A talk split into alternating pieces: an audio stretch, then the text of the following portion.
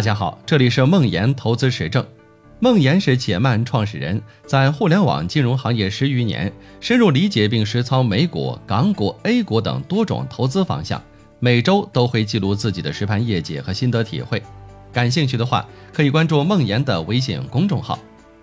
今天来聊聊，当市场下跌时要怎么办？细细想来，人们面对波动时的心态变化是个很有意思的事情。举个例子。智能投顾的产品通常会在用户投资之初对用户进行风险测评，让用户填写自己能承受百分之几的波动。可用户真的了解自己能承受多少波动吗？一路向上的市场里，大家都认为下跌百分之十不是问题。可真的回撤了百分之十的时候，焦虑、恐惧、怀疑扑面而来，大多数人都觉得难以承受。这种感觉可以理解。但此时的负面情绪，除了引发冲动的投资决策外，并无太大帮助。投资需要淡定，而看淡的关键在于正确的理解何为波动。现代金融学中，波动是用来描述风险的。波动真的是风险吗？不，波动本身不是风险。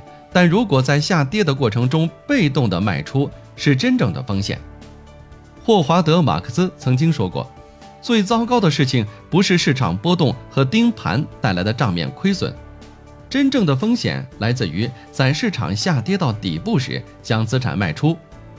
那更重要的问题是什么导致了在下跌中被动的卖出呢？只有两种：一是因为用钱不得不卖，二是因为恐惧卖了心安。解决第一个问题不难，需要先做好资金规划。投资权益市场的钱一定是至少三年不会用到的闲钱。二零一五年六月，我的一个好朋友让我帮他推荐一只股票，说有一笔年底首付的钱，想进股市赚百分之二十就走，把房子的装修钱赚出来。结果可想而知，他没听劝冲了进去，最后首付的钱只够装修了。解决第二个问题，则必须要充分理解投资的过程和周期，就像农夫坚信四季轮回。春天播种，秋天收获一样，身处资本市场的冬天，你需要坚信冬天过去就是春天。回顾历史，市场下跌的时候很多，但最后总会回暖。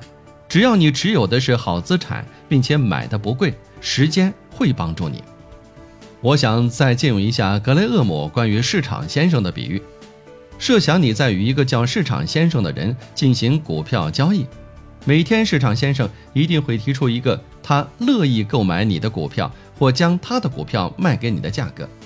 市场先生的情绪很不稳定，因此在有些日子，市场先生很快活，只看到眼前美好的日子，这时市场先生就会报出很高的价格；其他日子，市场先生却相当懊丧，只看到眼前的困难，报出的价格很低。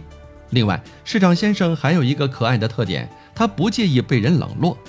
如果市场先生所说的话被人忽略了，他明天还会回来，同时提出他的新报价。市场先生对我们有用的是他口袋中的报价，而不是他的智慧。如果市场先生看起来不太正常，你就可以忽视他或者利用他这个弱点。但是如果你完全被他控制，后果将不堪设想。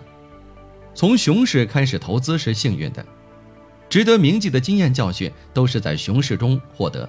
需要做好资金规划、风险控制的重要性，认识到在熊市底部不应该割肉，明白投资除了好日子之外也会有寒冬，以及如果你能够坚持下去，最终就能迎来丰收的那天。